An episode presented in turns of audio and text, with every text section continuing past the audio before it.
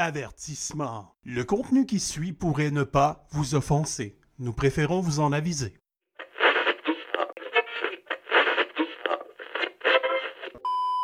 Kmart, c'est l'économie. Kmart.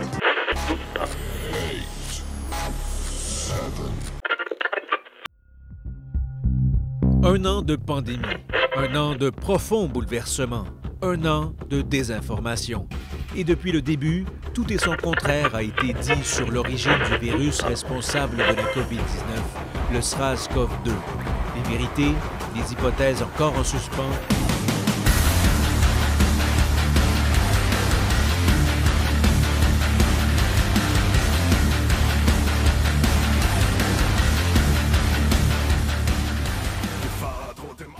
Bienvenue au Disto Show. Mon nom est Eric alias Distoman. Cette semaine, je suis en compagnie de Don Pablo, de Daniel Brisson, candidat à la chefferie du PCQ, de Valérie Côté, sa chronique financière, de D-Natural et de Martin Prescott qui va nous parler de la situation du Bitcoin en Inde. En Inde. Inde. Une heure de radio en zone libre présentée par Matter21.com. Notre mission, dénoncer et combattre la dystopie ambiante en cette période de couvre-feu. Nous vivons tous en zone occupée. Puis là, faisons un petit retour en arrière. un petit retour en arrière. Il faut penser un peu. Il faut réfléchir. Laissez-moi citer André Arthur, un maître à penser. Nos universités sont remplies de savants penseurs qui se prononcent sans scrupule sur tous les sujets. Avenir du français, changement climatique, vitesse sur les routes, etc. Pas un mot sur l'autoritarisme actuel. Découillons nos intellectuels. La pandémie empêche les gens de fraterniser, d'échanger socialement. C'est le plan rêvé des patrons harceleurs qui profitent que les employés ainsi divisés ont perdu la faculté de s'informer. Chaque victime se croit seule. Et vous, êtes-vous seul? Don Pablo, comment ça va, mon homme? Euh, il va, il va. Écoute, euh, confiné, euh, il va tanner, il va, il va. La bête veut sortir de sa tanière. Effectivement, je te cacherai pas que la journée où ce que c'est possible de sacrer mon camp dans le bois avec des chums dans un chalet ou peu importe, tu me reverras pas avant un bout. On, on a un petit erratum à faire à nos gens. Erratum? nos- oui, un erratum. Des excuses. Parce que j'avais tout un, truc là, très, très, très élaboré à propos des vaccinations euh, au travail, mais je vais le remettre à la semaine prochaine. Non, je pense qu'il faut s'excuser envers les, nos auditeurs. Euh, lors de la dernière émission, on a eu un invité de marque, M. Vincenzo Guzzo, qu'on remercie énormément de sa présence. M. Guzzo, si vous êtes à l'écoute, grazie. Grazie. Par contre, là où je dois m'excuser, c'est que la technique n'était pas au rendez-vous. J'avais pris des vacances. Ouais, ben, le problème, c'est que euh, on avait euh, un rendez-vous avec M. Guzzo qui était fixé à 14h, un lundi. Et puis, euh, M. Guzzo n'a pas pu se libérer. Pourquoi? Parce que M. Guzzo a dû passer à Bloomberg. Et puis, il ne nous a pas oubliés, par contre. Il, nous a recontactés. Il a dit Garde, là, je peux le faire, je suis prêt. Euh, c'est- là qu'on remarque la qualité d'une personne. C'est que malgré les empêchements, malgré que notre projet est d'une petite petitesse, une petite insignifiance, ce qu'on fait nous autres là, malgré le fait qu'il a été s'adresser à Bloomberg TV à propos de l'avenir de l'industrie du cinéma devant des dizaines de millions de personnes, il a pris le temps de venir jaser avec nous au Disto Show. Alors, C'est d'une richesse incommensurable pour nous d'avoir eu ce, ce privilège-là. Merci beaucoup. C'est un grand coup de dé pour nous. Il est déjà euh, un petit peu plus euh, blood, pour emprunter les termes euh, des, des- des jeunes d'aujourd'hui, euh, que beaucoup de nos politiciens euh, qui sont présentement au pouvoir. On va juste dire ça comme ça. Oui, euh, j'aime, j'aime son chien. Euh, j'aime, j'aime cette personne-là parce qu'il est vrai. Il joue pas de game. Tout le monde dit Ah, Guzzo fait ça pour l'argent. Non, Guzzo fait pas ça pour l'argent. La preuve, c'est que ses cinémas sont fermés. OK? Puis il prend pas les, les 50 ou les, les 100 000 piastres que le gouvernement serait prêt à lui donner pour mettre des annonces de propagande comme euh, à l'époque, euh, dans l'Allemagne nazie, où il y avait des films de propagande avant la projection principale. M. Guzzo n'a jamais accepté ça. M. Guzzo ne fait pas de concession dans ses valeurs. M. Guzzo a investi dans la recherche sur le cancer parce qu'il été à un cheveu de perdre sa femme, la mère de ses enfants. Fait faut faire attention des fois, la gang. Quand on émet des jugements sur Internet, il faut prendre le temps de laisser la personne concernée s'expliquer. Et c'est ce qu'on a fait avec M. Guzzo. Et ça a fait une rencontre. Ça a créé une rencontre incroyable. Et on espère le réentendre très bientôt. Pablo, euh, qu'est-ce qui te manque le plus là, euh, en ce moment? Euh, très honnêtement, pouvoir voyager entre les, différentes régions du Québec. Ayant ma famille, non à Medellin, euh, mais dans, le coin du centre du Québec, je te cacherai pas que j'ai hâte. j'ai hâte de pouvoir aller les voir. J'ai hâte de pouvoir aller voir mes chums aussi dans ce coin-là. Euh, J'étais pas quelqu'un pour qui les restaurants euh, ou les bars ou ce genre de trucs-là, c'était. euh, c'était quelque chose qui lui manque, mais tu me connais, je suis, je suis musicien. Je te cacherai pas que de, de refaire des, des shows, de, de, refaire des jams avec mon, mes bands, c'est quelque chose qui, qui me manque beaucoup. L'énergie doit continuer à passer. L'espoir doit être là. On va s'en sortir tous ensemble. Et puis, ensemble, on est plus fort. Après la pause, le candidat à la chefferie du Parti conservateur du Québec, Daniel Brisson.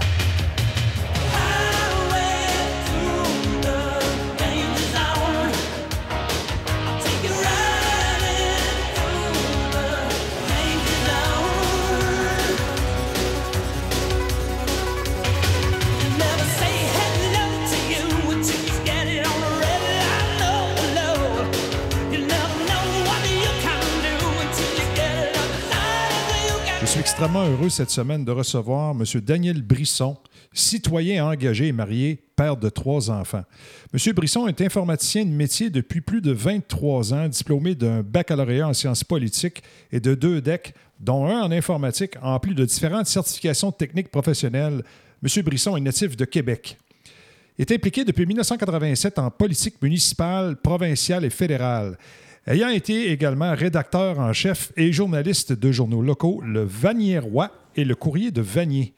Il a d'abord été un candidat au poste de conseiller municipal lors des élections municipales de 2005 à Québec, puis candidat au provincial en 2012 pour le Parti conservateur du Québec.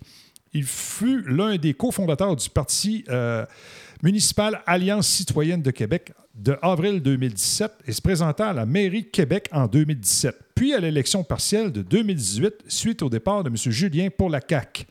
En 2019, il fut candidat dans le comté de Louis-Hébert pour le Parti populaire du Canada de Maxime Bernier, après avoir quitté le Parti conservateur du Canada dans lequel il est impliqué depuis 2003. Monsieur Brisson, c'est un honneur de vous recevoir au Disto Show. Eh, Merci beaucoup et merci euh, d'abord à votre invitation. C'est très aimable à vous. Pour nous, la démocratie, c'est important. Alors, M. Brisson, notre première question aujourd'hui, c'est face à un adversaire qui, dis- qui bénéficie d'une surexposition médiatique tel Éric Duhem. Daniel, qu'est-ce que tu as en tête? Alors, évidemment, nous sommes dans une situation assez exceptionnelle cette année 2021, une pandémie. Nous avons même demandé au parti de reporter un peu, de suspendre un peu le- la course à chefferie euh, pour se sortir justement du marasme des couvre-feux, comme le Parti libéral du Québec et le Parti conservateur du Canada l'avaient fait l'année dernière, et ils ont pu reprendre leurs activités ensuite, le PQ aussi. Euh, mais ceci a été refusé malheureusement. Alors, évidemment, c'est une campagne 100% réseaux sociaux. Euh, sur Twitter et Facebook et un peu Instagram, on a le site web, on travaille beaucoup là-dessus. Évidemment, j'ai une présence continue sur l'ensemble de ces plateformes-là.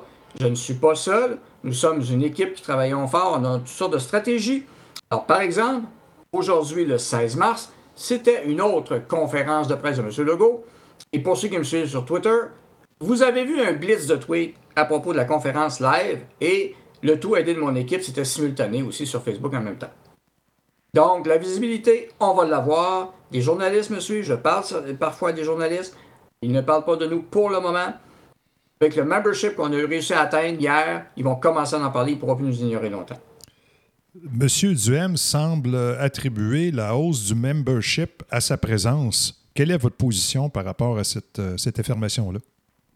C'est certain qu'il a contribué beaucoup au membership, mais ce n'est pas le seul facteur. Pourquoi? Parce que c'est un mouvement aussi qu'il y a. Alors, d'autres personnes que lui ou moi, une autre personne aurait pu se présenter et aurait pu aussi continuer à amasser des membres. D'ailleurs, hier soir, j'ai, euh, depuis en fait ce week-end, vu le blitz qu'on a fait, j'ai amassé des groupes de membres euh, par groupe de 5, 10 ou plus. Donc, c'est des groupes. Donc, c'est un mouvement. Et euh, oui, M. Duhem a amené une notoriété, une visibilité au parti indéniable. Il a amené beaucoup de membres. Mais il l'a avoué lui-même hier soir dans le Blitz. Eux autres tablaient sur 2000 membres, puis nous autres approximativement ça aussi. Donc, on aurait parlé peut-être d'un total de 4000. C'était des objectifs qu'on avait comptés au début de la campagne approximativement. Mais on l'a vu, ça l'a pogné, il y a quelque chose qui se passe. Et je suis impliqué aussi sur le terrain depuis plusieurs mois, bien avant la course à la chefferie.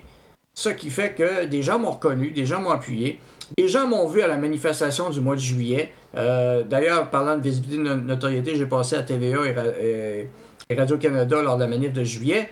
J'ai passé aussi sur les réseaux sociaux très fort avec Maxime Bernier au mois d'août à Ottawa, où j'étais présent. J'ai participé au convoi automobile aussi.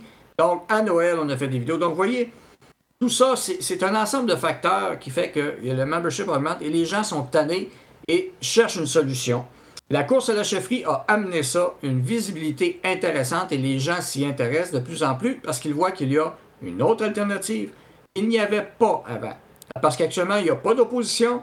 Il y a trois partis unanimes avec le, avec le parti au pouvoir. Rappelez-vous la conférence de presse pathétique d'avant Noël, les Oui, quatre partis d'opposition qui tapaient les mains euh, C'était terrible. décrets de gestion par décret. ça, ça me fait peur. Et pour, faire, pour enchaîner. Vous avez raison. Pour enchaîner dans, dans la, la prochaine question que j'avais pour vous, euh, on, on a remarqué justement ce- cette mutation de la démocratie québécoise à l'Assemblée nationale. Quelle est la première caractéristique de cette mutation démocratique covidienne en 2021, M. Brisson?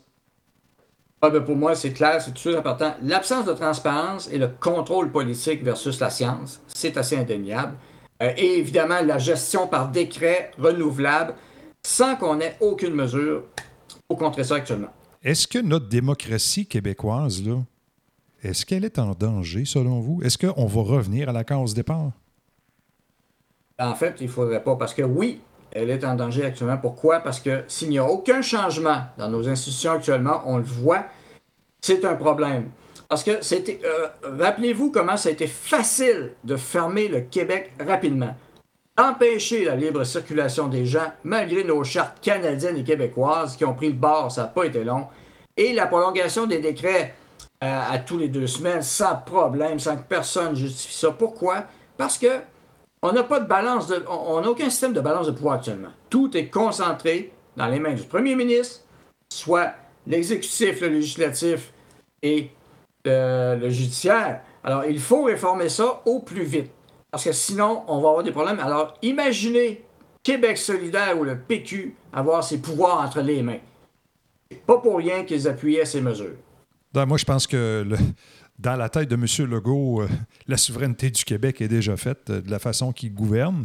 Ça nous donne une empreinte euh, écologique sur la faune souverainiste en ce moment, parce que je pense qu'il, visiblement, il, il est dangereusement affecté par l'esprit souverainiste en lui qu'il qu'il l'habite depuis, on va dire, quelques décennies. Alors, écoutez, Je Pour suis moi, c'est désaccord Cuba. avec vous. C'est- Euh, la on- Corée on, a vu pendant la pandémie une coupe de crises Québec-Ottawa traditionnelles hein, qui ont été lancées. oui. Alors, euh, puis euh, oui, euh, Cuba, Québec et Corée du Nord, c'est pas trop loin de nous. Alors, vous voyez, c'est ça, c'est qu'on on manque de mesures de contrôle et c'est pour ça que j'ai préparé, j'ai présenté, pardon, dans ma plateforme démocratie et le, le- le terme qui venait avec, je me suis- j'ai oublié le nom parce qu'on a beaucoup de choses, mais bref, il y avait un point sur la démocratie dans ma plateforme et, et l'éthique, je crois, ou la transparence qui propose une chambre haute, mais par exemple un genre de Sénat, appelez-le comme vous voulez, peu importe, qui serait élu à durée fixe et qui aurait leur mot à dire justement sur les, décrets que l'Assemblée nationale passerait. Et il y aurait, parce que les 125 candidats ont abdiqué leur pouvoir de représentation du peuple. Ah, ça, c'est clair. Vous avez affirmé dernièrement sur Internet à propos des restaurateurs qui vérifient l'identité de leurs clients qui n'avaient pas le droit. Je vous cite, le marchand n'a pas le droit d'exiger votre permis de conduire ou de recueillir des renseignements contenus sur une autre carte. Monsieur Brisson, euh, est-ce que vous êtes en train de dire que euh, le gouvernement se fout de notre gueule, qu'ils sont prêts à outrepasser les droits et à utiliser les restaurateurs comme des padis? En fait, quand j'ai partagé ça, j'avais mis aussi un, article d'une loi du Québec, effectivement, qui parlait de ça. C'est, c'est- je citais euh, une des lois du Québec. Maintenant, quelqu'un m'a répondu aussi. Disait, en fait, euh, malheureusement, oui, ils peuvent le faire à cause des décrets. Le décret viendrait suspendre ces lois-là. Alors, euh, voyez le problème qu'on a actuellement. Donc, euh, ça frôle l'illégalité, mais c'est légal ce que le gouvernement fait, vous comprenez. Mais c'est le décret qui, qui écraserait finalement toutes nos lois qu'on s'est bâties depuis longtemps, le décret sur la santé, mais ça pourrait être tout autre décret à ce qu'on voit. Et c'est ça le problème actuellement. C'est la mince ligne rouge, n'est-ce pas, Monsieur Brisson? Très, très mince, je dirais traversée même, euh, poreuse, beaucoup.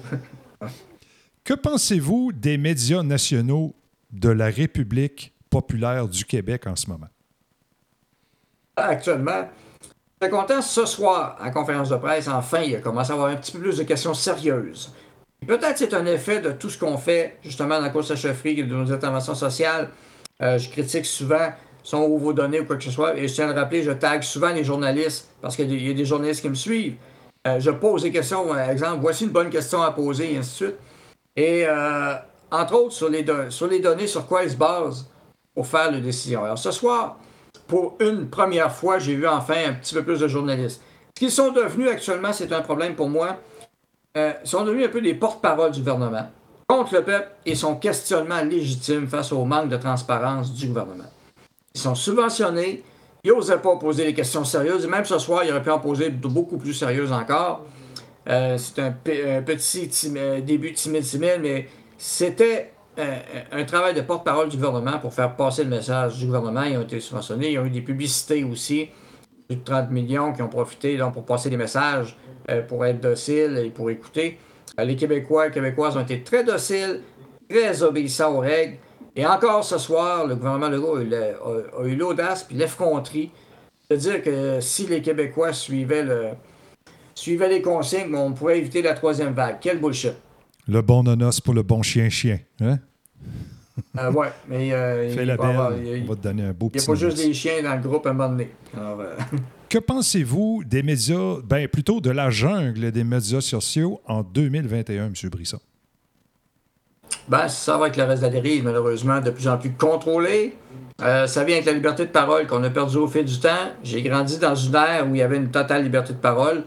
Paradoxalement, Internet était supposé nous libérer de ça, nous affranchir encore plus. Rappelez-vous, les débuts d'Internet, c'était très bien. Les gouvernements ne le contrôlaient pas.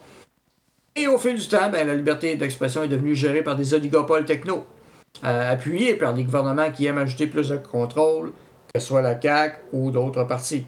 Alors, euh, quand ces oligopoles-là technologiques contrôlent des messages d'un adversaire, les gouvernements politiques sont d'accord. Et c'est devenu un problème actuellement pour moi. Revenons-en à la course à la chefferie, M. Brisson, si vous voulez bien.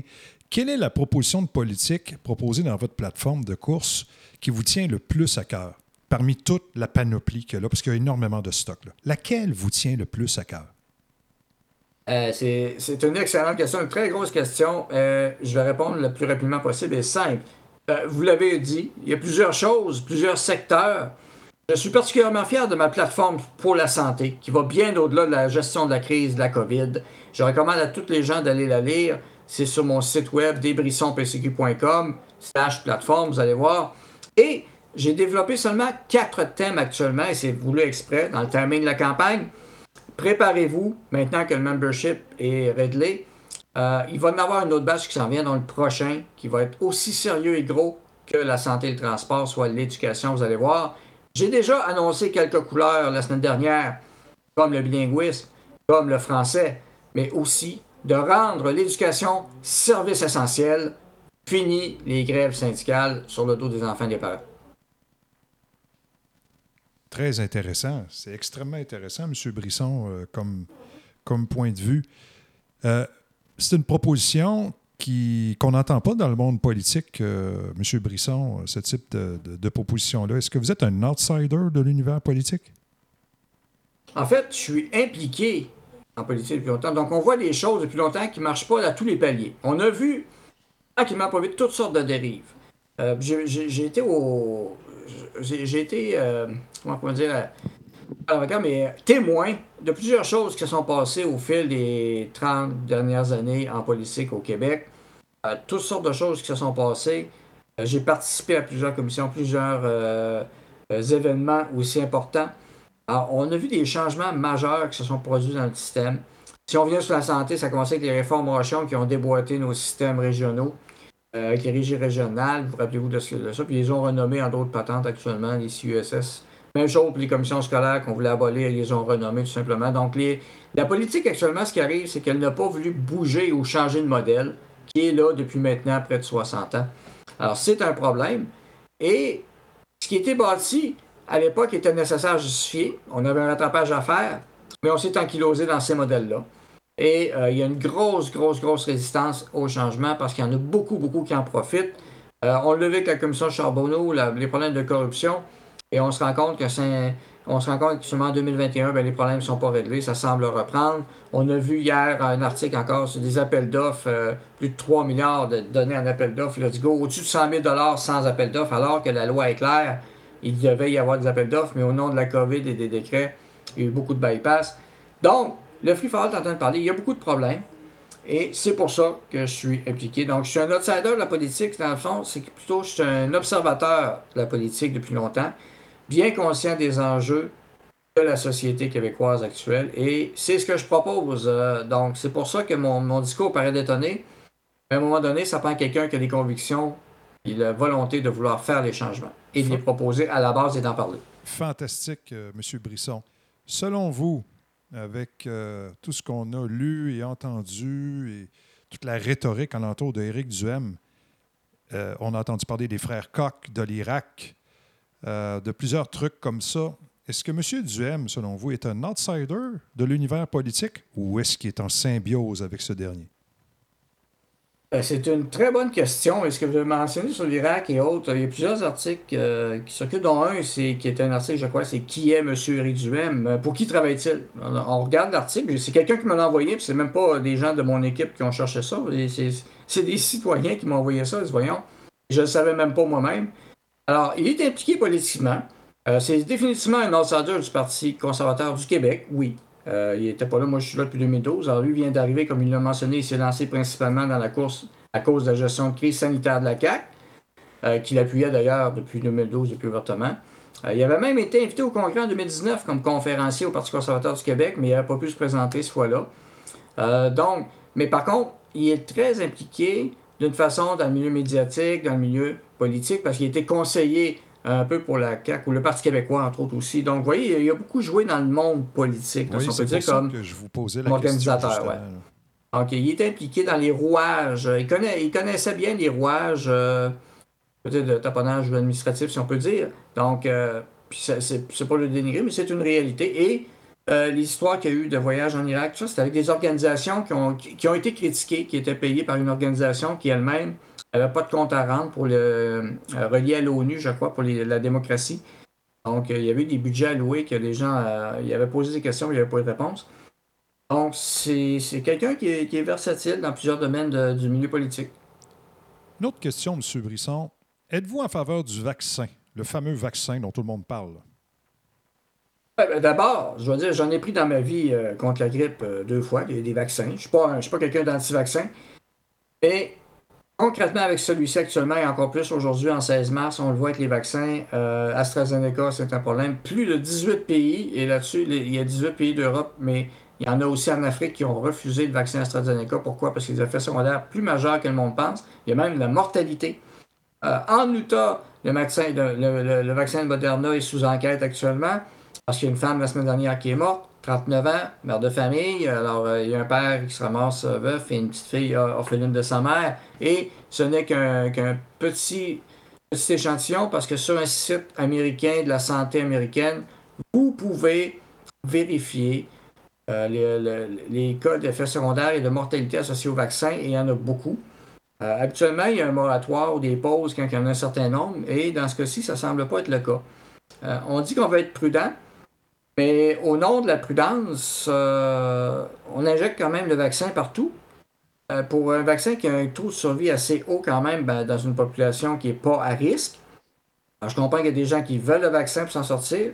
Mais ce qui est encore plus dommageable, c'est que le vaccin ne permettra pas de, une liberté. C'est déjà préannoncé un petit peu. Hein, M. Dubé l'avait dit ou M. Arruda.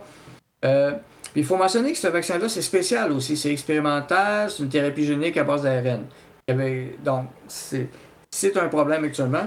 euh, parce qu'on ne connaît pas tous les effets à long terme encore. C'est une réalité et les gens se posent des questions. Avec raison. Et ils ont le droit de se poser des questions. Alors, c'est leur corps, c'est leur choix. Moi, je suis pour la vaccination volontaire, sur base volontaire, si les gens veulent le prendre. Et je tiens à rappeler qu'un infectiologue et épidémiologiste de l'Institut de cardiologie de Montréal, c'est quand même pas n'importe quoi, euh, avait conseillé d'attendre avant d'accepter le nouveau vaccin en entrevue avec M. Paul Arcand. Oui, oui, ça presse pas le, Ah. le fameux vaccin. Là.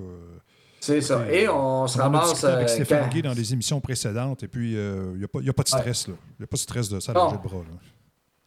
Non, c'est ça. Donc, c'est correct s'il y en a qui le veulent avoir.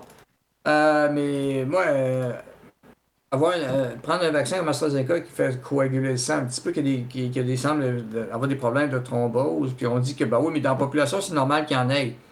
Ouais, mais c'est parce qu'ils arrivent tout en même temps là. là. C'est Euh, ça. C'est- comme. ça me tente pas. non, c'est- pas une priorité absolue. Euh, non, puis il faut faire attention. J'en ai parlé aussi, ce qu'on appelle euh, l'incident Cotter dans le passé pour la polio, qui était venu, qui avait causé des mortalités. Après neuf cas, il avait arrêté, tout simplement. Donc je trouve peut-être qu'on manque un petit peu de prudence en voulant tout sauver, peut-être. C'est pas une question de réouvrir parce qu'on pourrait réouvrir, on le voit actuellement. là. Les, les commerçants, ils avaient pris en masse de précautions pour ça, c'était pas un danger. Alors, puis on le voit, le virus a baissé partout dans le monde, peu importe le niveau de vaccination, et surtout, peu importe l'absence ou la présence de couvre-feu, peu importe le confinement ou pas, le virus a baissé dans le monde. Oui, C'est c'est partout en même temps. C'est clair, M. Brisson. Maintenant, si on parlait un peu de l'économie du Québec en ce moment, qui aurait peut-être besoin d'un vaccin elle-même, là, qui se retrouve euh, quand même un peu, euh, un peu amoché, l'économie, avec une dette qui explose. là. Comment on fait pour rembourser la dette et euh, quelle serait la gestion de l'État euh, dans, dans l'économie du Québec advenant un gouvernement du, du Parti conservateur du Québec? Ouais, c'est sûr que ça va être difficile. Euh, Comme d'habitude, une grosse récession. On l'a vu déjà, M. Legault euh, parlait d'ajouter 15 milliards de déficit dans le prochain budget provincial. Euh, il a, les Québécois, n'osant pas dire la vérité un petit peu. La vérité, c'est que avec ce qu'on va se préparer, avec les, les rapports d'impôts qui sont en train de se faire actuellement là, en 2021, des- des- de plusieurs entreprises, il va y avoir beaucoup, beaucoup de pertes. Alors, le gouvernement va devoir émettre encore beaucoup de, beaucoup de chèques pour compenser, pour relancer ça. Euh, et euh, ça, va, ça va être difficile. Alors, euh, un des plans que j'ai proposé d'abord, euh, moi, pas- vous parlez de vaccin, moi je parle d'électrochoc en fait. Rendu- ça va être rendu là, ça va prendre un électrochoc. Il va falloir d'abord redonner de l'argent aux PME qui ont été plus ou moins touchés, non pas les grosses corporations, les grosses compagnies. Les PME ont Euh, pas ça reçu peut de être- chèque à date, euh, Daniel, et il n'y a rien eu. C'est rien ça. passé. Non, non, c'est ça. C'est, ça qui est le problème. Puis on entend parler des fois des comme la- la compagnie à l'apocatière là, qui va faire les, les- des tramways, ben on sait qu'ils vont avoir une entente dessus. Donc bref, relancer les PME le plus vite possible, mais aussi allègement fiscal important, rapide pour les, pour les entreprises, et que ce soit le gain en capital, que ce soit les remises de taxes, euh, simplification aussi euh, de, de l'administration fiscale des entreprises, surtout les petites. On ne veut pas qu'ils perdent trop de temps là-dessus. Donc, on a plusieurs choses intéressantes à faire là-dedans. Ce qu'il va falloir faire rapidement, c'est redynamiser plusieurs secteurs, mais non pas en choisissant une clientèle précise, mais en l'offrant à tous et à toutes, toutes les entreprises qui pourront en bénéficier. Revenons-en à la course, euh, Daniel, euh, si vous le permettez. là. Si vous perdez la course, là, quel sera votre rôle dans le parti? Avez-vous envisagé la situation en ce moment? Ben, en fait, euh, ça sera au gagnant de préciser, comme d'habitude. La dernière fois, je m'étais rallié, euh, même avant l'annonce, avec M. Adrien Pouliot. Et j'ai travaillé avec M. Pouliot à divers degrés jusqu'à l'élection de 2018. Même 2019, j'étais au Congrès aussi. Euh, L'an dernier, j'ai participé à construire le parti. Alors, c'est sûr que M. Duhaime, ben, tant mieux. S'il veut m'accepter avec lui pour travailler avec pour 2022, je vais être content. Mais je, ça ne sera pas n'importe quelle condition non plus à plat ventriste non plus parce que en 2014, j'étais supposé me présenter et quelqu'un m'avait joué dans le dos. Puis on m'avait tassé pour pas que je me présente. Alors c'est Oh. sûr qu'il y a des situations de même. Et la personne est d'ailleurs travaille dans l'organisation du actuellement. Oh, Cette personne-là qui m'avait fait ça. Voilà. Alors, euh, j'accepterai pas n'importe quoi non plus, me faire jouer dans le dos pour faire rire de moi. Ça, c'est sûr. Alors, euh, il y, a des, choses sérieuses à faire. Et il y a des gens qui comptent sur moi aussi. Mais ils sont pas prêts non plus à, à tout accepter. Ils- les gens veulent du changement. C'est pour ça est au Parti conservateur du Québec. Ils ont confiance. Alors, si le parti n'est pas capable de rallier sa base et crache sur certains membres, et dans, dans l'organisation M. Duhem, il y, a eu des feedbacks qui ont sorti, euh, qui commencent à sortir. Même à la radio aujourd'hui, on a entendu un petit peu parler. Euh, genre euh, des gens qui se moquaient de mon nom de famille dans l'organisation. Bon, je suis tel que tel, mais ça démontre un esprit. Puis il y a, d'autres choses de pire que ça que je connais. Donc, il va falloir que euh, M. Duhem assume un leadership là-dessus, puis qu'il mette son pied à terre, savoir qu'est-ce qu'il veut faire exactement. Puis on va être prêt à collaborer absolument. Je n'ai pas d'autre plan ou quoi que ce soit, mais ça ne sera pas à n'importe quel prix, puis ça ne sera pas pour être un bouffon de service, ça, c'est soyez-en certains. Et si vous gagnez la course, parce que moi, j'adore les underdogs. J'ai été un underdog toute ma vie. Puis des fois, il se passe des choses où le underdog sort de terre et prend une grande mordée d'un jarret. Quel serait votre premier geste en tant que chef du PCQ? Le premier chef, c'est dès la première semaine, euh, présenter le tableau de, travail à ceux qui voudront travailler tout de suite, euh, y compris M. Duhem, bien sûr. Donc, rapidement, pour mettre en place qu'est-ce qu'il faut, pour se préparer rapidement dès la première semaine, euh, monter un exécutif rapidement, préparer le congrès l'année prochaine tout de suite déjà, mais préparer aussi les 125 comtés, les 125 candidats, ça va être les priorités. Il va y avoir un suivi rigoureux qui va se faire hebdomadairement. Les gens qui vont vouloir travailler avec moi, euh, des bénévoles qui travaillent déjà avec moi, il y en a un aperçu. Là. Quelqu'un qui se lève tôt et qui travaille tard. Donc, euh, il va y avoir une bonne cadence. Et les gens qui vont être prêts à la suivre, il n'y a pas de problème. Mais je ne suis, pas non plus un tortionnaire, rassurez-vous. Alors, les gens pourront prendre des vacances et reposer. Et je me gêne pas pour ça parce que je veux des gens en forme. La route va être longue, ça ne sera pas facile. Mais beaucoup de choses à faire, beaucoup de travail. On a parti à bâtir, à rebâtir, si je peux dire, parce qu'il est déjà, est déjà là le parti, mais il y a beaucoup de choses qu'il fallait arranger. Les communications, entre autres, depuis des années, c'est un problème. J'ai déjà une vision stratégique là-dessus intéressante. Donc, c'est tout ça qu'il va falloir à- arrimer ensemble et qu'on va travailler tous ensemble là-dessus. Donc, ça sera pas. Puis on ne perdra pas notre temps à faire du niaisage, de changement de nom de parti. Je vais tellement redonner une fierté aux gens d'être membres du Parti conservateur du Québec et plus personne ne va penser à vouloir changer le nom du parti. Merci énormément. Ça a été un plaisir de vous recevoir, M. Brisson. J'adore votre vision de la démocratie. Et on espère vous recevoir à nouveau au Disto Show dans le futur. J'espère que ça a été agréable pour vous. Ben oui, merci beaucoup euh, encore pour l'invitation. Puis je vais vous contacter rapidement pour le prochain thème qui va dévoiler l'éducation. Ça me fera plaisir de l'expliquer aux gens. On va parler évidemment du bilinguisme et du français au Québec. Ça fera partie de la plateforme d'éducation. Et vous allez voir, il y a peut-être des profs de français qui ne m'aimeront pas actuellement. Avec ce qui s'en vient, je vais être euh, peut-être plus sévère que ça. Yes! Merci, M. Brisson. À la prochaine. Merci beaucoup. Bonne journée.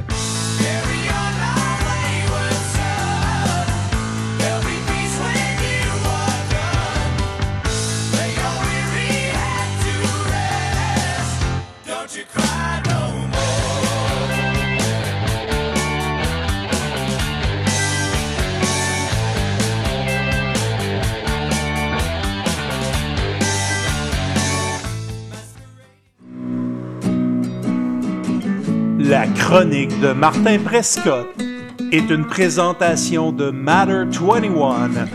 Capitaliser l'innovation, matérialiser la vision. Hey man, toi tu l'as. Toi là, tu connais ça. On est maintenant rendu au segment Matter21.com avec Martin Prescott. Martin, comment ça va aujourd'hui? Ça va super bien. Belle température en Colombie-Britannique. Toujours un plaisir de vous retrouver. Carlos, toi, Pablo, ça va? Ça va très bien. Euh, nous ici, euh, la neige, le froid, puis le couvre-feu. Oui, c'est cool. On aime ça, nous autres, souffrir. C'est- vraiment le fun. Colin, nous tout cœur parler, avec vous pareil. tu voulais nous parler aujourd'hui de la situation euh, du Bitcoin en Inde. Qu'est-ce qui se passe là-bas? Écoute, super intéressant. Puis encore une fois, dans le but d'éveiller les esprits critiques en nous et qui nous entourent, euh, cette semaine, il y a eu euh, les politiciens au niveau fédéral hein, euh, de l'Inde, du pays de l'Inde, qui ont décidé de vouloir établir une nouvelle loi. Et comprenez bien que c'est un projet de loi, donc c'est pas fait encore, ça devrait être voté, mais l'objectif ici, c'est de bannir l'utilisation de tout ce qui s'appelle crypto-monnaie, donc empêcher les individus euh, de posséder, de transiger, de miner euh, tout ce qui touche les crypto-monnaies sous peine de très forte amende, potentiellement même voire jusqu'à des emprisonnements de 10 ans. Euh, donc, c'est un projet de loi qui n'a pas été adopté, on s'entend bien, qui est une proposition, mais on voit clairement où l'Inde veut s'en aller avec ça. Et il y a quelques petites, euh, euh, petits constats relativement délicieux euh, que je veux partager avec vous par rapport à cette situation-là, encore une fois. Carlos, Pablo, première des choses à savoir par rapport à ça particulièrement, c'est que si on revient, si vous vous souvenez, dans les années 40, euh, les années de la prohibition avec Al Capone du côté de Chicago, on se souvient tous que lorsque l'État avait déterminé à vouloir bannir la consommation d'alcool, qu'est-ce qui s'est passé par la suite? Est-ce que vous avez un peu d'éducation par rapport à ça, Carlos? Ben, écoute, ça, ça a été. euh, Les bootlegs, entre autres. oui, ça a, été la- ça, do- ça a donné de grandes familles canadiennes très riches, les Seagram, les, les Molson et compagnie, ces gens-là. là. Oui, puis la consommation avait augmenté, les ventes explosaient au marché noir et tout ce qui allait avec, malgré que théoriquement, l'État avait empêché de tels actes. Euh, donc, encore une fois, il est quand même intéressant de faire certains constats par rapport à ça, si vous me permettez. Premièrement, vous avez déjà, il y a environ huit semaines en arrière, c'est peut-être 12, OK? J'ai perdu le fil dans le temps. Le gouvernement du Nigeria a fait exactement la même approche. Puis là, je vous invite encore une fois à ne pas me croire sur parole. Faites vos propres démarches pour bien comprendre la situation, mais je vous explique ici que déjà d'entrée de jeu, vous avez un pays d'Afrique qui a 30% de sa population qui utilise déjà Bitcoin pour faire des échanges de valeurs contre des produits et des services. Et euh, la Banque centrale du, Niger- du Nigeria est sortie en grande pompe en disant c'est en train, bien entendu, de créer un impact hyper négatif à notre devise imprimée de toutes pièces parce que les gens commencent à ne plus valoriser l'impression de devise fiduciaire, donc l'impression monétaire. La même chose qu'on est en train de voir dans tous les États actuellement, dans tous les pays, hein, ce qui est la même chose ici, vous le savez. Et euh, donc, ils ont voulu bannir et la seule chose qui s'est produite, c'est qu'il y a eu une accélération, en fait, de l'utilisation de la technologie. Et finalement, ben, le gouvernement s'est rallié et là, ils sont en train de passer des lois pour que le gouvernement lui-même ait la capacité d'acheter des bitcoins, en fait, pour protéger sa perte de valeur. Et j'aimerais faire le parallèle ici, que c'est exactement les mêmes motions qui sont en train d'être positionnées du côté de la France, qui est quand même un pays, hein, qui est le cousin du Québec. Et euh, la réalité, c'est qu'ils sont en train de mettre des structures législatives en place pour permettre au pays de s'approprier des bitcoins aussi. Donc, je sais qu'il y en a encore beaucoup qui résistent à cette technologie-là, qui ont la conviction profonde que c'est contrôlé par les États comme le FBI, la CIA, puis toutes ces choses-là, alors qu'au contraire, on est en train de voir une démarche non seulement au niveau institutionnel ou au niveau des compagnies qui achètent des bitcoins en ce moment pour préserver leur valeur, euh, versus les devises fiduciaires qui s'effondrent comme neige, qui fondent comme neige au soleil. Et euh, de l'autre côté, ils sont en train de mettre en place des structures pour pouvoir justement en acheter, eux, en tant que pays ou État. Donc, c'est absolument extraordinaire. Et ce qu'il faut comprendre encore une fois par rapport à la position de l'Inde, c'est que les gens seront obligés, si la loi est, est- est- est- est- est devenue, en fait, si la proposition devient une loi, ce qui est proposé, c'est que les individus qui en possèdent déjà auront six mois pour remettre à l'État en échange de devises fiduciaires de l'État. Donc, si vous comprenez bien ici, le tour de passe. passe-passe. Pardon? C'est une belle passe de coyote, ça. Là. Ils l'ont, ils l'ont fait également avec ça? certaines, ils l'ont fait également avec certaines de leurs propres de, de certaines coupures de leur propre monnaie, hein, Martin? Ils ont fait ça. Oui. Oui. Ils Oui, ont puis, exigé euh, aux gens là, d'aller l'idée- les échanger contre des coupures plus petites. Je pense que c'était 1000 roupies. C'était une des coupures les plus, les plus utilisées. Et puis, euh, le gouvernement de l'Inde, écoute, ils ont tout fait.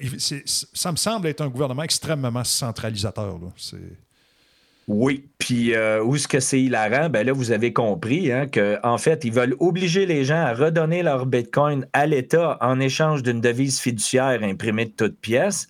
Puis, Qui puis, bougera pas. que c'est l'État ensuite. C'est l'État qui va posséder Bitcoin, puis les Bitcoins, puis qui vont pouvoir évidemment profiter de la valeur future grandissante de ça. Bitcoin.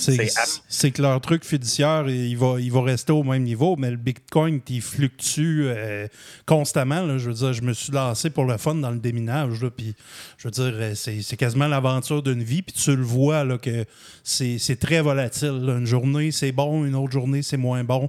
C'est vraiment comme les stocks. Là. Tu sais, À un moment donné, il faut, faut progresser puis il faut laisser ça aller. là. Il est hors de question pour Oui. que les esclaves puissent s'en sortir. Ça, c'est clair. C'est le message est là.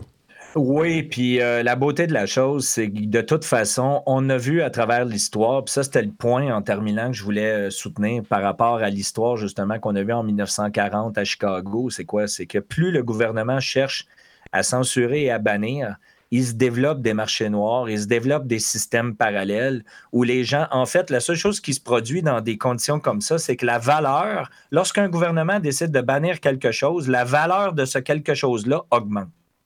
Donc, plus on va voir des gouvernements qui vont prendre cette position-là, alors qu'il est déjà très clair que plusieurs autres gouvernements embrassent déjà cette technologie-là, qu'on parle de la Suisse, où on a la capacité d'acheter une maison, de payer nos impôts en Bitcoin en Suisse, c'est la réalité. Ben, vous comprenez que vous avez des gouvernements déconnectés qui prennent d'autres mesures. Et au bout de la ligne, ce qu'on risque de voir à long terme, c'est qu'ils devront eux-mêmes se rallier au phénomène. Parce que fondamentalement, si on regarde dans un espace de temps de 20-25 ans, on est en train de vouloir aller s'établir avec Elon Musk sur Mars. Euh, la Chine et la Russie sont en train de développer un projet pour établir une base lunaire. Il n'y a pas personne qui va amener de dollars papier là pour faire des transactions dans le futur. Il n'y a pas personne qui va amener des pièces d'or et d'argent non plus. Les gens vont utiliser des devises monétaires électroniques qui vont leur permettre évidemment de faire du transfert d'une planète à l'autre via les systèmes satellites. Donc, on veut le garder en tête. Et c'est quand même assez délicieux de voir ce qui se produit. Puis au bout de la ligne, le dernier point ici, c'est que malgré que la nouvelle, euh, où je veux vous amener dans ça est simple, si cette nouvelle-là avait re- retenti dans les médias de masse, il y a trois ans en arrière, on aurait eu une baisse de valeur de Bitcoin d'environ 60% dans la même journée. Et je veux vous ramener aussi le principe que maintenant qu'il y a plus de volume de transactions, il y a beaucoup plus de participants dans la technologie, ben, la nouvelle a été lancée hier et malgré tout, le prix de Bitcoin a baissé d'environ 2000 dollars et ça n'a pas empêché Bitcoin de reprendre sa force aujourd'hui à plus de 57 000 dollars américains. On parle de 70 240 dollars canadiens. Yes! C'était le sujet du jour, chers amis et abonnés. Alors, merci beaucoup, M. Prescott, de participer avec nous. C'était la Minute Mother 21 au Disto Show Radio en zone libre.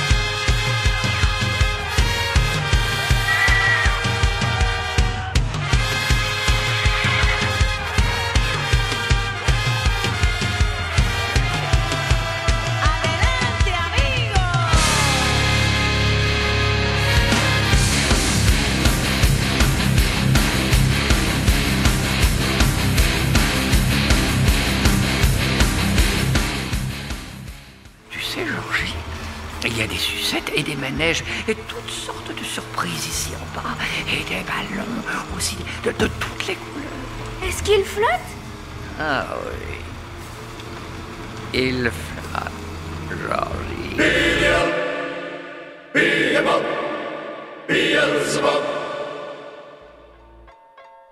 Asmodeus,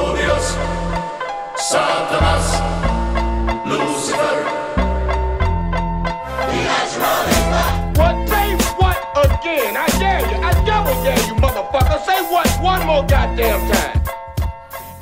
Mon nom. Mon nom. Dis-leur tu mon nom, mon nom. Faut tuer pour pas te perdre sa carte. Admire le château Frontenac.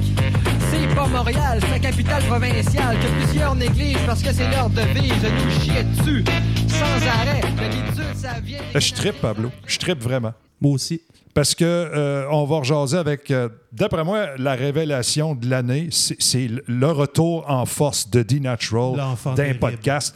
Le gars me fait capoter. Dis comment ça va?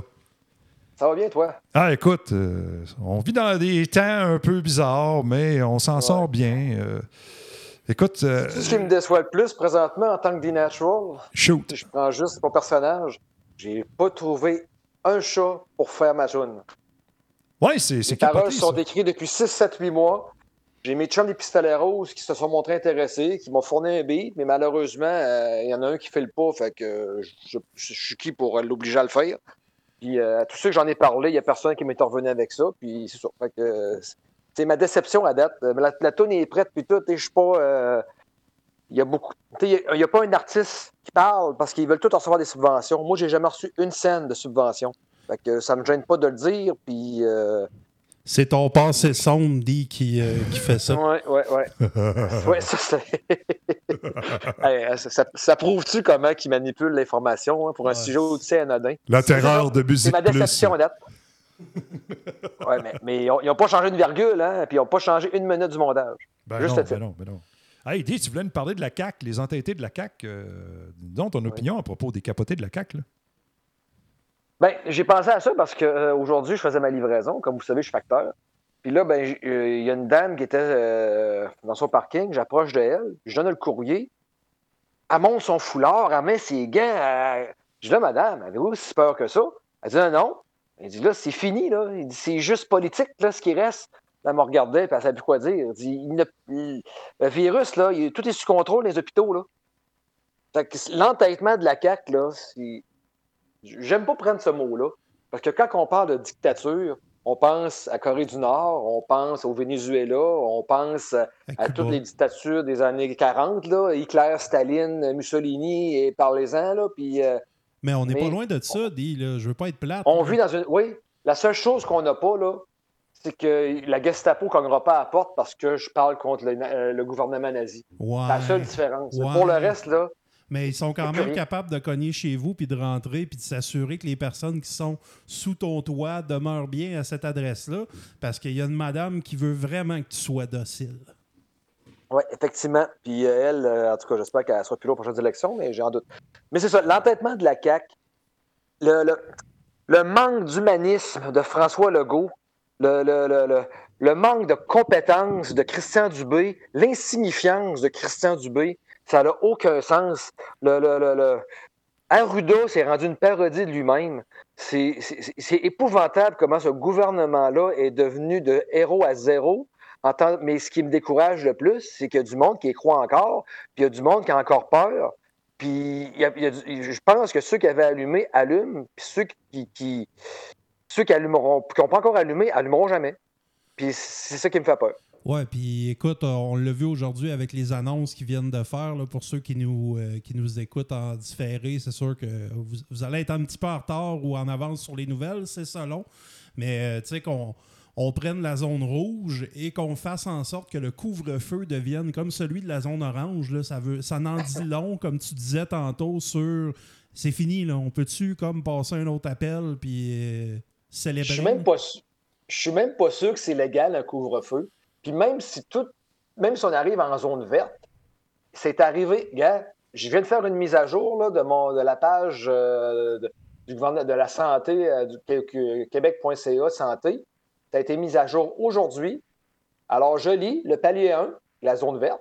Vigilance appelle à la vigilance constante qui est requise dans le contexte de la pandémie de la COVID-19. Il correspond à une transmission faible dans la communauté et exige le respect des mesures de base mises en place dans les milieux, dans l'ensemble des milieux. Distanciation physique, étiquette respiratoire, lavage de mains, etc. Des mesures spécifiques peuvent également s'appliquer à certaines activités ou certains milieux. Il est demandé d'éviter les contacts, les contacts sociaux non nécessaires, par exemple les rassemblements de famille entre amis, les mariages, etc. Mais Ça tu- veut dire que mais tu peux en aller à zone la verte, messe. Tu peux aller à la messe, par exemple. Oui, c'est important, Jésus. Mets de l'argent dans le chapeau. Mets de l'argent dans le chapeau. qui qui va à l'église? Ils ont quel âge? Euh, c'est pas mal ceux qui se font vacciner en ce moment, là, je te dirais. C'est ça. Ben, moi, je pense. C'est que, premièrement, là, pour finir avec la zone verte, là, il y a. La zone verte, là, il n'y a même pas de liberté. Tu reviens même pas. Tu, gardes toutes les niaiseries qu'ils te donnent. C'est c'est- c'est juste ça qu'il faut comprendre. Puis tu Pour ce qui sais, est du reste, moi, ce qui les jeunes, Ouais, les jeunes qui ont marché aujourd'hui, euh, qui ont marché samedi, je- pas samedi, mais dimanche, j'étais allé à la marche. C'était une très belle marche.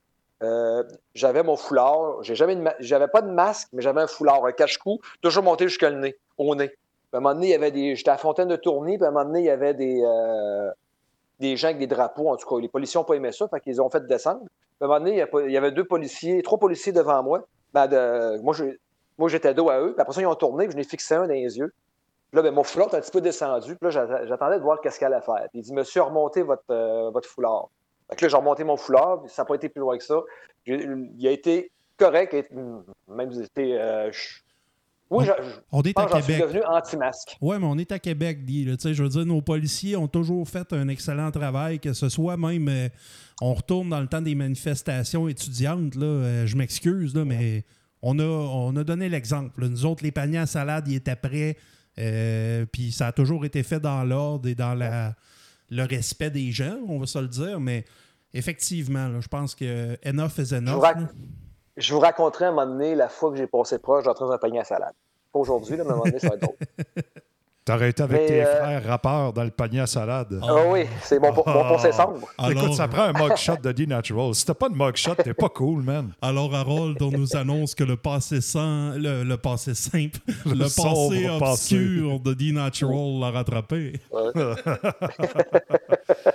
Mais, euh, ouais, mais c'est- le, le SPVM, euh, c'est un- c'est- c'est euh, c'est pas une- un service de police euh, très, très euh, humain ou très, très euh, terre à terre. là. C'est vraiment, euh, je sais pas, j'ai de la misère. euh, ils, ont, ils ont pas une bonne réputation maintenant. Selon toi, est-ce que Geneviève euh, elle a un service de police dans, la- dans sa chambre à coucher qui est très, très humain ou très autoritaire parce qu'elle a changé de chum dernièrement? Hum, D'après moi, elle, elle doit sortir son fouet en minou. Ah, c'est intéressant. hein? Avec ses 36 pieds de jambes. Avec Oui, des grandes effectivement, bottes, là. mais- Des grandes bottes, là. Je veux dire, euh, tu sais, c'est une belle femme à, à longue, mais on l'haït tellement qu'elle elle en vient à nouvel cœur. Je l'aille pas. Moi, je trouve que juste. euh, ça me fait penser un peu à. Bon, pas pour faire une analogie avec un joueur de hockey, bon, je vais le faire, là, OK, sacrement, mais elle me fait penser à Doug Wickenheiser. Tu sais, euh, tout de suite, elle s'est ramassée pour le Canadien de Montréal, puis elle s'est fait scraper sa carrière. Ou c'est c'est la Mike Ribeiro de la politique. Sais, un potentiel extraordinaire, puis elle se ramasse dans une situation extraordinaire qui l'a extraordinairement scrappé. C'est plate, mais c'est ça. C'est dommage. Ouais, ouais, ouais. C'est vraiment dommage. Oui, ben, on a cru en eux autres. Ben, écoute, on parle, ça, c'est une, des- une des candidates vedettes qu'il y avait, que ce soit la Madame Lebel, c'est une candidate vedette. Elle est où? On n'entend pas parler. Euh, Sonia Lebel, qui était dans la commission Carbonneau. Charbonneau, excusez. Puis, euh, tu la plante verte qui est dans mon secteur, là, Mario Asselin. Qui est Mario Asselin, à part être un visage? Pas un goaler des Nordiques, ça? Non, non, non, c'était Ouais, Mario Gosselin. Gosselin. Ouais. Ouais. Mario Asselin. Je suis allé le voir à un moment donné parce que je veux savoir c'est qui. Je ne l'ai jamais entendu. Le pire, c'est que je m'en veux. J'ai voté pour lui. Mais euh, parce que la CAQ, je voulais plus les libéraux. Fait que, Soccer. on- au Québec, on vote, soccer. on vote toujours. Oui, mais j'ai voté pour le parti qui avait des chances d'envoyer les libéraux ailleurs. À cette- ben là, à cette heure, c'est la première. Et puis écoute, ça- fait un petit bout de temps, là, ça va faire 30 ans que j'ai le droit de voter. C'est la première fois que je gagne mes élections. J'ai toujours voté à DQ. Une chance, ils n'ont jamais passé. On voit Mario Dumont comment il est. Euh, c'est la première fois que je gagne mes élections, puis je m'en veux. Dû c'est- toujours les perdre. Mais tout ça pour dire que euh, le seul parti, c'était très intéressant ce que M. Brisson, euh, qui est candidat à la chefferie du Parti conservateur du Québec, euh, a émis comme idée euh, avec ton entrevue. C'était très intéressant.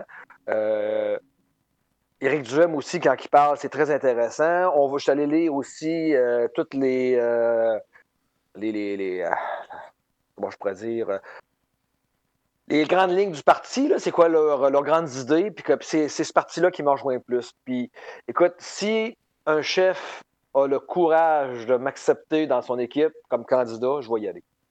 Écoute, il va falloir qu'il accepte que je suis, mon passé sombre. L'appel est lancé. oui, en tant que je suis natural, mais je pourrais être je pourrais être un candidat vedette.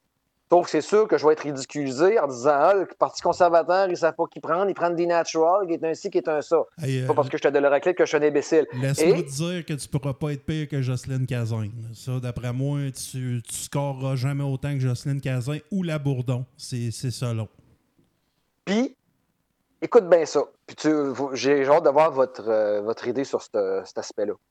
Si je chauffe les fesses ou je mène contre la plante verte de mon secteur, tous les, les journaux complaisants de Québécois vont commencer. Puis là, tout est disponible. hein. Allez sur ma page euh, YouTube de D-Natural, là, si vous voulez les entendre. là, euh, C'est des chansons que j'ai écrites quand j'avais 19-20 ans. Là.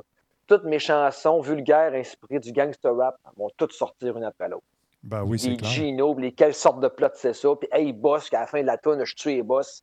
Toute la patente. Hey, c'est tout. C'est un personnage, là. J'ai pas voulu tuer les boss, mais c'est un- une histoire. On raconte une histoire. Non, non, c'est toi. C'est ton vrai toi. Ton vrai toi qui se révèle au travers d'un personnage. Tu es le grand Antonio. Là. Tu es le grand vont- Antonio du rap. Ils vont. Si j'ai le malheur de, de- de talonner ou de dépasser dans les sondages la plante verte de mon secteur, c'est certain que là, ils vont attaquer. C'est mon point faible, si on veut, là, dina- les, les chansons que j'ai écrites. Fait que si le- le- le chef du Parti conservateur un, est prêt à me prendre, est intéressé à me prendre, écoute, je ne sais même pas faire un nœud de cravate, là, on part de loin, là. Mais c'est peut-être ça qui est le mieux aussi. Là. Avoir des, des- des politiciens de, de carrière, c'est peut-être ça non plus, ou avoir des, des no-names, c'est peut-être. Écoute, Macacoto été député, là. Pierre Curzi été député. Super être capable de samplon, l'être, là. Macacoto en passant. Hein? Fait que, euh, Hey, c'était hot, ça, avec Nadia Paradis à l'époque. Oh, je sais quoi tu parles. Hey, dis, euh, euh, c'est ça. Moi, je, je serais intéressé, puis à voir que la- la- comment que la CAQ agit présentement. Je pense qu'on a une seule alternative, parce que avant que tu me dises que c'est fini, je crois que le Parti conservateur a des chances dans la région de Québec de peut-être aller faire des gains allant jusqu'à la Beauce, peut-être, puis euh, la, la rive sud. La rive sud, là, s'il n'y a pas le troisième lien, là, tous les députés devraient sauter, là, parce qu'ils ont tous été élus pour la promesse du troisième lien. Là. ah, moi, j'y puis, crois pas. Je euh, pense que le, le banquier de New York, il va, il va dire Regarde, T'auras pas une pépine, euh, avant les élections, là. Moi, euh, personnellement, pas, personnellement là, t'auras pas une pépine. j'entends. euh, ça sent très mouais. C'est ça qui va arriver. On- Il y a une On en annonce. reparlera une autre fois. Ouais, et ouais. euh, tu- je vais te laisser aller, puis après, Pablo, je veux juste faire mon idée. Yes. Pour, euh, pour Québec, il n'y aura pas de pépine. Ça va être puis, euh, pour le, le troisième lien. Et euh, peut-être le, le Parti conservateur, c'est la place pour faire des gains. À Montréal, j'ai bien peur que Québec solidaire puisse faire des gains. Ça va être les deux partis qui vont en profiter. Les libéraux vont rester dans le dans l'ouest de Montréal. Le PQ, je ne sais pas qu'est-ce qui arrive avec ça. Pascal Bérubé, c'est probablement le seul qui va être encore élu. Mais euh, Véronique Yvon, peut-être. Le reste, on ne sait même pas c'est qui. Puis euh, la CAQ, ben là, euh, c'est eux autres qui vont aller falloir gruger le siège. Qu'en pensez-vous? Bon, moi, je pense qu'on va aller chercher Eric Salvaille, puis le tour est joué. Ça va, ça va régler le problème. Dis, merci beaucoup de, de ta présence encore cette semaine. Puis j'ai hâte d'aller manger un hot dog stimé all dress avec toi. Puis euh, d'aller faire du rap un coin, d'un coin tranquille de Québec. Là.